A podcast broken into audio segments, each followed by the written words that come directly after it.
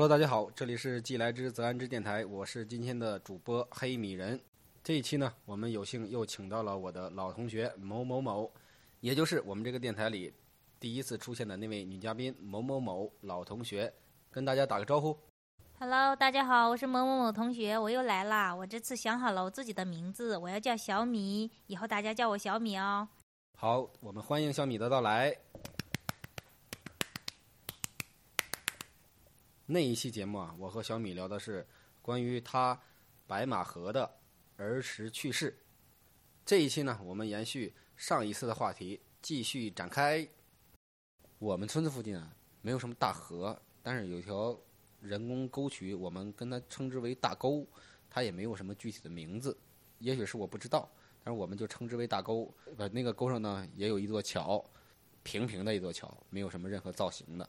有一次，我记得我和我堂哥还有我自己亲哥，然后去我姑家玩儿，我们走着去。啊，当时去的呢有我堂哥、我哥、我，还有一条狗，我们四个一起就去我姑家玩儿。当我们走到这个大沟的桥上的时候呢，我堂哥就说：“今天真热，我要洗澡。”他说完之后，根本没跟我俩商量，脱了上衣，直接站到桥的栏杆之上，一跃而下，一个猛子就扎到了河里。头朝下吗？对呀、就是还是一个挺高难度的。水那么深吗？那时候水我没印象了，应该足够他来，应该挺深的，所以你的堂哥头触到了底。水还是挺深的。这一点是惊到我了。我那时候还很小，我说我、这个怎么突然就发生这种事儿了？你我怕我堂哥淹死。但是接下来的一幕令我更加震惊，他家那条狗跟着他，只差前后两秒钟，窜了起来就直接跳了下去。他去救他了是吗？对了，因为狗的忠诚在这一刻体现的特别明显。它以为它的小主人落水了，然后这个狗毫不加思索的就冲下去，然后我就扒在那个桥边看嘛。那个狗落了水之后，扑腾几下，直接扑腾到我堂哥旁边，就想咬着他把他拽上岸。然后我还记得我堂哥笑着跟他家的狗说：“不要怕，不要怕，这个我就是玩儿而已。”啊，我当时觉得狗这种动物好神奇啊！好暖心呐、对啊，我那时候比较小嘛，对于狗的认知，除了看门、除了汪汪叫之外，就没有别的认知了。这一点就是挺震撼的。然后这是我对于大沟大河的的一些记忆。呃，老同学，那你聊一聊呃你的一些特殊的记忆，跟大家分享一下。嗯，我的记忆还是关于我们村后的那一条大河。在我上五六年级的时候吧，那条大河因为干旱，我们那边种麦子，缺水，好多浇水的机器就开始从大河里浇水去浇地，这样就是河水干的特别快。五六年级的那会儿就就是见底了，完全的干涸了。嗯，我们的小学校呢在河的北边，我家住在河的南边。我如果要去学校的话，需要走一个 U 字形，但河干了以后我就不用了，我就直接从河坡子上下去，走河底，然后到对面以后再爬上去，我就到学校了。嗯，这样能节省节省很多路程。嗯，我记得有一次冬天下了大雪，我上学又又很着急，我就直接冲到了河边，走我往常走的那条路下河。结果我刚走了两步，出溜我就一下子就滑到了河底。我当时觉得好刺激啊！其实那个河岸还是非常陡的那个河坡，我就直接从上边一直冲到了河底下，好像在到河对面再爬上去的时候也非常非常的费劲，因为雪特别大，特别特别的滑，非常有意思，也虽然惊了，但是也很喜。就像一次坐过山车的一个经历，在不知不觉间就一直接就下坠了，是吧？是的，是的，太意外了。这个老同学，你可以翻我之前录的那几期节目了。我也有类似的经历，不过就是在我们这我们村儿的那个大坡上，一个出力出力到底。我那是有预谋的，你这是其实我当时也知道有雪，我也很小心了。但是那会儿，嗯，那会儿那个年代，孩子们穿的鞋都是泡沫底儿的那种，特别滑。虽然小心了，但是依然没有挡住这个 滑下去的趋势。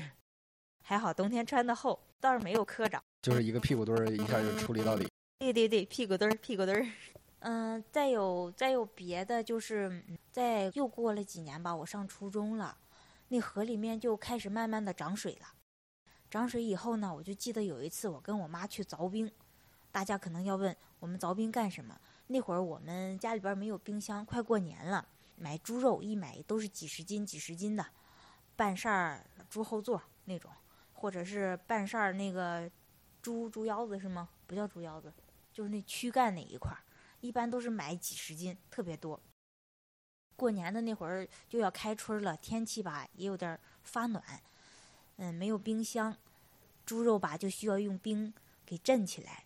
我记得那一年，我爸在外面上班，回来的特别晚。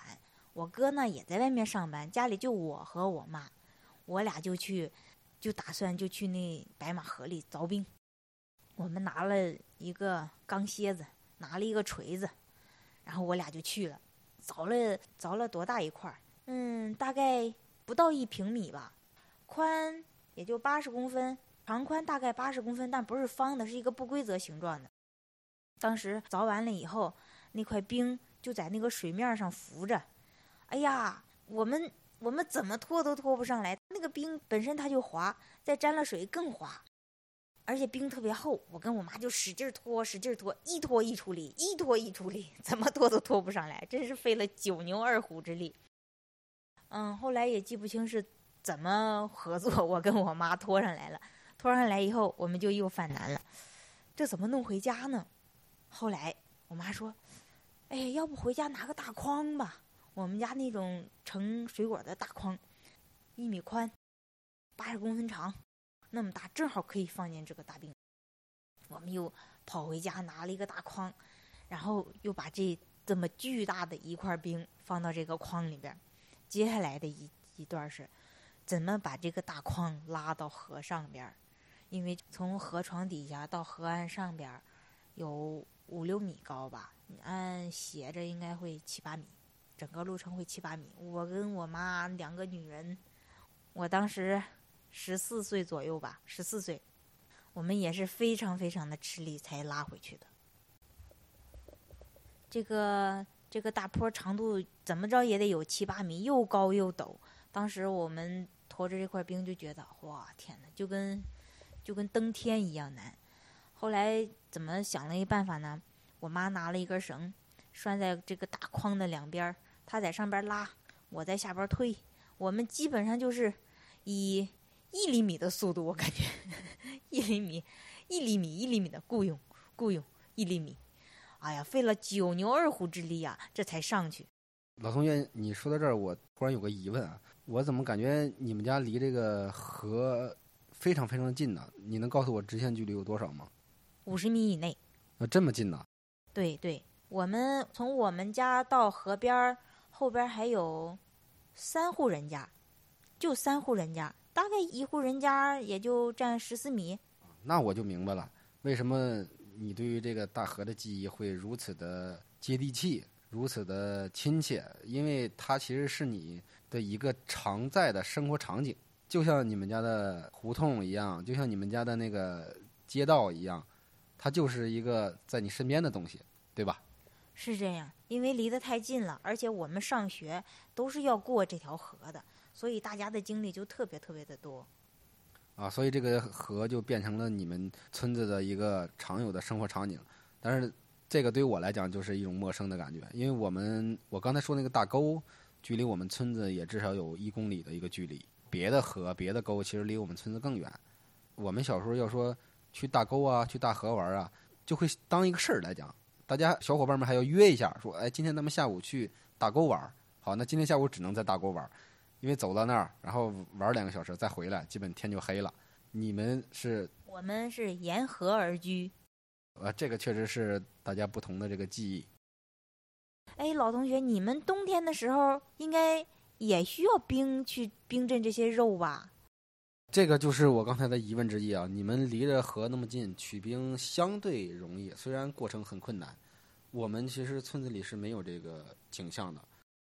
为什么呢？第一个坑里边会结冰，但是坑里边的冰是比较脏的，大家一般不取。第二个呢，我我感觉我们村子里，至少我们家吧，冬天藏肉是怎么藏呢？是把这个肉放到道房的比较阴暗潮湿的地方，拿一个大锅或者大盆把它盖上，然后上面再压上一些砖头啊之类的压住，防止一些蛇鼠之类的钻进去。我感觉哪怕天气再暖和，我们家的肉也从来没有坏过。因为过年的时候一般都还是比较冷。哦，你们家有一个天然的冰箱，可能是我们家那个房子偏向阳，我们是东西向的厢房，它会它会晒到太阳，所以嗯还是需要冰镇一下。说到这，我想起来我跟我妈那回，我们好像神奇的弄了两块冰回去，肉下边放一块，肉上边再压一块，非常非常的好。啊，这个就是一个天然的大冰箱了。估计着如果是东北的朋友听到这个，呃，会比较有共鸣。你们家是什么时候有冰箱的？我们家有冰箱是从二零零九年。啊，那大家差不多。我们家应该也是第一台冰箱，应该是我哥结婚的时候买的。对的，对的，我家也是我哥结冰时，我我哥结婚时候买的。啊，那你哥跟我哥差不多啊？应该是吧。我记得很清楚，我哥零九年结婚，然后他结婚买冰箱。在那之前从来没有用过冰箱，因为比较穷嘛，确实穷的有点叮当响。可能一些城市的听众朋友们听起来感觉很很怪异啊，就是堂堂的这个河北也算是沿海的省市了，这个广袤的华北平原上生活不应该那么贫穷才对呀。但是事实就是，确实大家是在村子里边中下水平的家庭。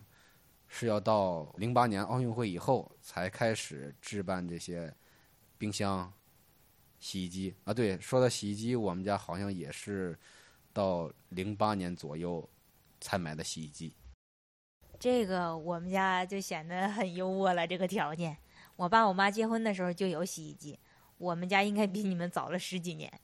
不止吧？那我们家是零码二十几年啊。对我，我感觉应该也是二十几年。这个确实每个家庭的发展条件不一样啊。不过，嗯，这个贫穷也给我们带来了很多的乐趣。比如说，如果我们有了冰箱，谁会去凿冰？谁会去听那个凿冰的时候那种声音？咚咚咚咚咚咚，非常有意思。啊，对，上一期我和我们另一个主播大伟哥也聊到这个凿冰的过程。小时候孩子们比较这个皮，比较淘气。经常会站在岸上，然后捡起一块大砖头啊，向这个大坑里扔。如果是你们村的孩子，肯定就是站在岸上，然后用这个绝对高度扔下去，砸到大河里，这种声音应该会更响，是吧？不是不是，也要站在那个水边上，因为我们那个岸太高了，你扔下去以后可能砸不到水，砸不到冰，就是扔不了那么远。我们一般扔也都是在站在水边上。哦，我们一般都是对跑到冰上滑冰的时候，玩累了就直接拿砖头来砸这个冰，然后听这个响声。啊，老同学，刚才你提到你们村子的学校是在河的北岸，然后你需要跨河去上学。村里也是有个桥是吗？对，是这样。那个桥现在还在吗？哇，说起这个桥来很戏剧性。前两年我们那个桥过了一辆大货车，斯泰尔吧。然后把桥给压塌了，然后车陷在了车陷在了桥上。那个车在桥上待了大概有一年多才弄走，我们就没有桥了。那现在你们村孩子上学怎么办？我们村孩子上学经历了一段非常艰难的过程。他们有的去从邻村的桥去绕。村里边有一个条件还算不错的一个大哥，嗯，这个人也非常乐于慈善。他给我们在河塌桥的旁边。就是在原有的那个桥旁边垫了一条路，这个路也是先下去再上去那种，嗯，给大家也方便了不少吧。哦，那个大货车它是拉着货物，然后在那个桥上欠了一年多的时间，没人管吗？我也不太了解内情，估计人家想要车还得赔桥啊。哦，我明白了，他是毁坏了这个公共交通设施，然后。就像这个撞坏了护栏或者撞坏了这个高速一样，需要要赔政府或者交通部门钱的是吧？应该是这样，因为我们那只是个小桥，不可能过那么重的载重那么大的一个大汽车。听说他是为了那个绕拥堵的地方绕一下，结果就咔就卡在上头了，桥面就塌了，它的轮子就卡在桥面上了。啊，这就是小桥不能承受的生命之重。居然给压塌了，这个 我也是第一次听说啊。小时候我记得我坐在我爸那个自行车的后衣架的时时候，如每过一次这个桥，我都会想象，哎，我走一段桥塌一段，我走一段桥塌一段，然后这个桥塌的过程就在后边追着我，然后我内心戏特别足，我还在心里给我爸加油，我说快蹬快蹬快蹬，不然桥就塌了，咱俩就掉水里了。然后其实我一句话也没说，这些都在我的想象当中。每过一次桥，我就想象这么一次，每过一次就想象一次。然后现在想来，又好笑又好玩。你还是有一种英雄主义的这种观念在心里边的。一般的电影里边的英雄不都是这样的吗？啊，对，这是给自己设计了一个特别惊险刺激的一个逃跑的过程哈。呃，咱们小时候北方的水还是挺大的。我记得九八年应该是闹大洪水，虽然咱们县里边没有发洪水，也是进入这个应急状态的。那你们孩子们自己去跨桥上学，家里边就不担心吗？不担心呢，我妈反正不担心，因为我都是跟我妈一起走的。呃，为什么要跟阿姨一起走啊？因为我妈是小学老师。哦，我明白了，我以为阿姨跟你一起上学呢。嗯，我还记得，我记得小的时候，我们最亲密的接触是下雨的时候，因为我们家只有一件雨衣，这一件雨衣我妈要穿上，然后我要钻到我妈的身后面，抱着她的腰，我俩一起走，这样我们就都能安全的到达学校，都淋不着。呃，这个动作让我想起来舞狮子那个状态，一个人在前面，一个人在后面掐着他的腰，是这样一个感觉吗？意思是这个意思，但是因为小时候嘛，身高没有那么高，没有后面那个狮子撅屁股的那个形状。啊，你们家只有一个雨衣，那雨鞋是不是也只有一双？嗯，好像是，好像我哥还有一双，我不记得我有呢。这个老同学你就吃亏了。我记得我们小时候，我们家每人一双雨鞋，好像每过个一两年，孩子脚长大了，然后我妈就会给我们重新买新的雨鞋，买的都特别漂亮。我每次穿的那个雨鞋，一到这个班里边都会被别人夸，然后问：“哎，你在哪儿买的？我也去买一双。”我的那个雨鞋永远是我们家里边最漂亮的。呃，我记得我爸的是，我爸的那双雨鞋是黑亮面的，就是最常见的那种雨鞋。然后我妈的是一个呃米黄色的，我姐的好像是个粉色的，我记忆不太清了。我哥的是个蓝色的，我的那个居然是个神奇的粉色的。就这一点，我小时候觉得它很漂亮。那现在想起来稍微有点尴尬。你现在取向正常吗？啊，应该正常吧。你依然还觉得粉色很漂亮吗？漂亮是漂亮，但是我我肯定不会再穿了。我也特别羡慕你有一双粉色的雨鞋，我也特别想有一双。那当时你是穿着凉鞋，然后阿姨穿着雨鞋，然后你在后边跟着她走吗？对，应该是穿凉鞋。因为哎，确实时间有有点久了，记得不是特别清楚。我就记得我没有雨鞋。啊，说到这儿，我突然感觉你在拉仇恨啊！我觉得，呃，父母是老师的孩子，都有一种天生的优越感。不知道老同学你有没有？有呀，当然有了。我在班里很特殊的。你都不掩饰吗？就这么直接吗？我很骄傲呀，我妈是老师。那是老师意味着什么呢？你就可以欺负同学，还是你可以受到开小灶、优待、特殊权利？我品学兼优，然后，嗯，我的我还受到各种优待，欺负同学没有。比如说我的凳子，我的凳子是班里最好的凳子，最稳当的凳子，因为我们那会儿的凳子都非常的神奇，就是那种木凳子。都是学校的嘛，不跟现在的孩子们一样要自己带桌椅。我们那会儿学校的年头久了以后，它就松散了。有的同学上着上着课就听见呼啦一声，然后人就蹲地下。我的凳子是最好的凳子，一点都不会晃，而且凳面光滑。用现在的话来说，应该是上了釉了，那个叫什么包了浆了，盘出来了吧都。是的，是的，是的，我的特别好。老同学，你这个眉飞色舞的状态，我就。更加拉仇恨，你一说这个凳子不平，我就觉得很有话说。凳子不平分两种，一个是四条腿不一样长，另一种就是那个教室里的地面也坑洼不平。但是往往是因为四条腿不一样长，导致大家坐的时候啊，一直嘎悠嘎悠，一直一直这个坐不稳。记忆特别深刻的就是我小时候的那个凳子，四条腿的颜色不一样，然后那个凳面跟四条腿的颜色还不一样。我那个是个五彩缤纷的凳子，为啥呢？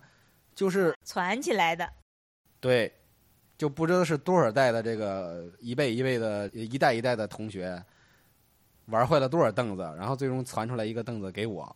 等我等我四年级毕业时候换教室的时候，我就很不文明的在那个凳子上刻下了我我的名字。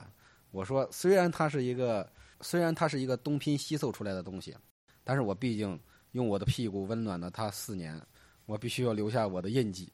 这个就有点像那个小狗撒尿一样，就是在自己的地盘撒个尿，然后宣示一下这个领土。除了这些优待，作为老师的孩子还有其他优待吗？我要说一个更令你感到愤恨的一件事儿，就是我的凳子不是最好的凳子吗？在有一段时间，我们班长在帮同学们修理凳子，帮大家盯一下那些不稳的呀，或者是腿有问题的呀。哎，我说我也要修，我就。硬生生的在我的凳子上钉了一个大钉子，就是为了要参与修。后来班长很气愤，把我那个大钉子给我撬走了。我还特别的愤愤不平：你为什么要把我的钉子撬走？我的凳子也需要修。剥夺了你修凳子的权利，是吧？是的，是的。这个老同学，你又眉飞色舞的描述了一段，你真是强行拉仇恨啊！这就是，这就叫旱的旱死，涝的涝死，没有困难，生硬的创造出一个困难来也要上，对吧？我觉得叫朱门酒肉臭，路有冻死骨更合适。没错，变身罗绮者不是养蚕人，也是这个道理。在这儿我就发表一点这个意见啊，我是从小觉得你们这些老师的孩子不但有一种天生的优越感，而且呢还都特别遭人恨。我为什么这么讲呢？因为我也有几个老师的孩子的同学，他们怎么了？他们其实也没怎么，他们学习吧也不如我，长得吧也不如我高，受老师的欢迎程度吧好像也没有超过我，但是呢，他们就是有一种睥睨众生、超越一切的优越感，这种与生俱来的优越感，呃，让我时刻感觉自己处于白眼之中，别扭，不舒服。对，为什么呢？因为农村里边绝大部分人的父母都是农民，都是靠天吃饭的。这些孩子的父母呢，他是靠工资吃饭的，旱涝保收啊，所以就有一种吃公家饭的这种优越感。可能小时候也是，呃，可能也是我小时候太玻璃心，这种感受我一直在。但是往往呢，呃，我有一种黑暗的心理，我觉得这种这些老师的孩子往往都不成器。最大的一个原因是因为因为什么呢？他们在学校受老师的管制。回到家之后，还要受父母给他强加的一种老师的身份、父母的身份，反正就是权威的身份。他们一直活在这种权威的压迫之下，导致心里其实都不如我们这些我们这些玩尿泥长大的孩子。你觉得呢？嗯，你说的这点很对，我当时的感觉确实是这样。嗯，你像平时我在班里边学习是数一数二的，一般的排名就是不是第一就是第二。但是有一次没有发挥好，考了个第三。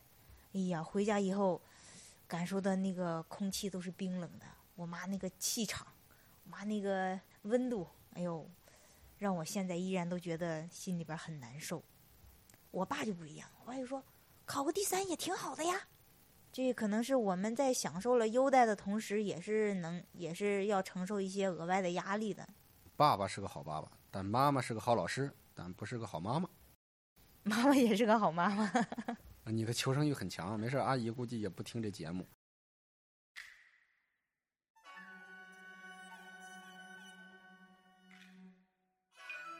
嘿，大家好，燕赵古城多感慨悲歌之事，作为一个河北人呢。我从小就非常喜欢武侠故事，特别崇拜金庸，所以呢，我用两年半的时间写了一部长篇的武侠小说，叫《龙妖之境》。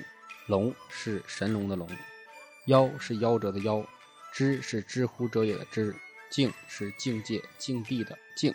字面的意思呢，就是青龙夭折之后的境地。这部小说设置了非常多的反转，非常多的伏笔。主角们的性格呢，也是各种各样，反派呢，也不是那种蠢到无边的傻瓜，所以双方斗争起来非常的精彩。里边呢有大量的离奇的情节和热血狂暴的战斗情节。这部小说呢，已经授权给喜马拉雅，由一个非常专业的团队改编成了有声小说。无论是男生还是女生，都非常的入戏，非常的精彩。希望大家多多的支持，去订阅、去评论、去转发，在喜马拉雅搜索“龙妖之境”就能收听，拜托了。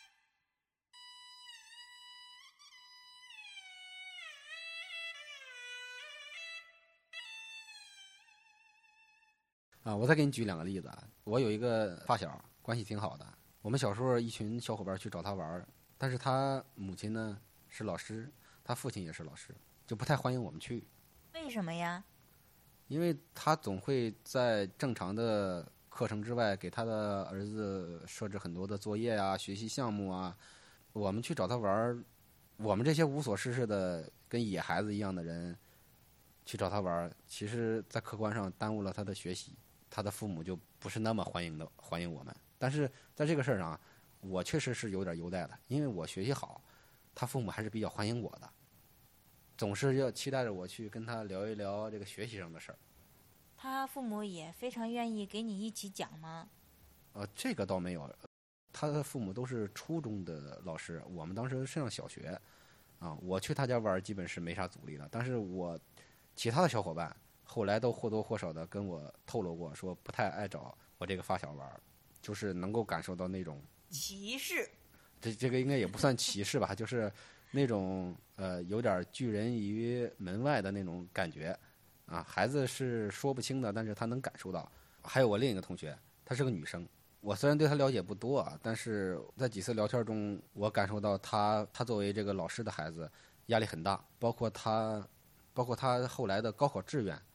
都不是他自己填的，都是他的母亲帮他选的，导致他大学应该学专业学的比较痛苦。啊，虽然我上大学时候学专业也很痛苦，但是怎么说呢？自己挖的坑自己跳，父母完全没有参与我这个高考志愿的报考。我学了一个自己不擅长的学科，我也没也没办法。但是我那个同学呢，他就是因为是父母帮着填的，所以他不满意。对。那他现在还在从事他父母选的那个行业吗？没有，他一天都没从事过。他大学毕业之后直接去学了编程，然后现在是一个 IT 女，应该做的还不错。我看他的生活过得也很快乐。那这是提出了抗议。小的时候不叛逆，大了肯定是要叛逆。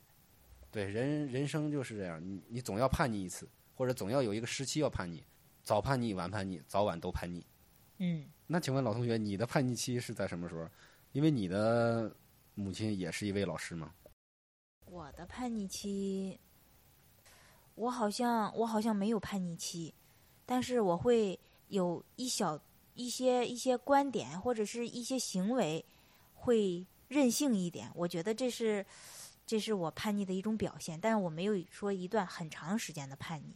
比如说，我忽然间某一天我要。染一个蓝色的头发，哎，我想起来这个想法，我觉得，嗯，我一定要实施它。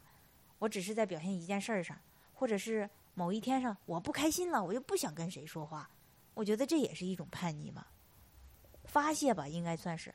哦，我明白了，大概就是，呃，像我的叛逆期或者其他的，呃，通常意义上的叛逆期，像是一个，像是一个大狙，砰一枪，我们这个事儿就完了。就集中了，你的叛逆期呢，就是个散弹枪，你要打出很多点，分散在不同的时期。是这样，我觉得我时不时的就要就要叛逆一下子。就时至今日还是这样吗？对，到现在我依然有叛逆的时候，我自己能感受得到。嗯，确实，这是一个比较深的话题啊，因为我姐也是老师，我几年前其实就跟她说过，我作为一种特别恶意的提醒，我说。你千万别把你孩子惯坏了，惯的就是给他压力太大，惯成一个大家都不喜欢的所谓的老师的孩子。我也不知道我姐听没听进去，然后我决定今年过年的时候再跟他提一下这个事儿。其实你说这个老师的孩子可能不太容易和其他的小朋友玩到一块儿，对于我来说这一点好像是没有。我因为我跟我的同伴们玩的都挺好的，我没有那种说。要分离他们，叫分离不叫分离，叫什么？我没有说要拒他们千里之外的这个想法，我就觉得他们是他们是我的同学，我们的玩伴儿，都是好朋友。而且我妈也没有说不欢迎他们来我们家玩，都没有这个现象。我觉得这个事儿是这样，首先不是你没有拒同学们千里之外，而是同学们没有拒你千里之外。但是为什么同学们没有拒你千里之外呢？因为阿姨应该是一个合格的老师，她对她的学生们是表现出非常和善、和蔼的一面，所以这种权威式的、教化式的这种权利没有在阿姨那儿体现的特别明显，就导致其他的小伙伴把你一视同仁了。老同学，你明白吗？好像我理解的好像不是你说的这个点。我妈她从从小就生长在我们的那个村子，她结婚依然在我们的村子，所以她跟我们村子周围我同学的家长们，他们都是一块儿玩到大的，是不是也跟他们家长之间的这种关系有关系？嗯，不是啊，我说的我那个同学，他的父母也都是我们村子的人呢，不存在这个问题，不存在父母跟父母之间的关系的问题，而是存在于你的同学。和你母亲的这个问题，我在回答之前，我想先问你一下：你那个发小的爸妈和周围的这些邻居们能打成一片吗？具体我没了解过，但是大家都是村里人，应该也不存在什么硬性的隔阂。嗯，是这样。我妈对别的同学都接受度非常的高，嗯，没有说不喜欢谁到我们家来玩，都非常欢迎。我只能。再次称赞阿姨一声，是个好老师。其实她在老师的这个角色上还是一个非常威严的，就是据我观察，她的学生们都比较怕她，不是因为不是因为她脾气不好，而是因为这个人非常有水平，大家是一种敬畏的那种怕。明白，这个怕就是包含了敬畏和尊重。啊，今天是我这位老同学。之前我跟他聊了很久，他也比较紧张，但是聊的时候我们会相对放松一些。聊的话题呢，也是以游戏开始，但是最后我们就漫谈到别的了，漫谈到了师生的关系，漫谈到了小伙伴们之间的这个关系。其实这也是我们节目的一个特点啊。我们聊的时候没有特别强的目的性，更多的是啊给大家一些儿时的回忆，生活中的回忆吧。那今天我看时间也差不太多了，我们请老同学再总结发言一下。嗯，今天呢整体状况比我想象的要好很多，我今天聊的也非常开心，希望以后还有机会能够再分享一些乐事给大家，谢谢。呃，再次感谢我的老同学，希望下次还有机会能够邀请到他继续与听众朋友们一起分享。我们今天的节目就到这里，大家有什么留言，有什么评论？可以在下方的评论区畅所欲言，跟大家说再见，拜拜，再见。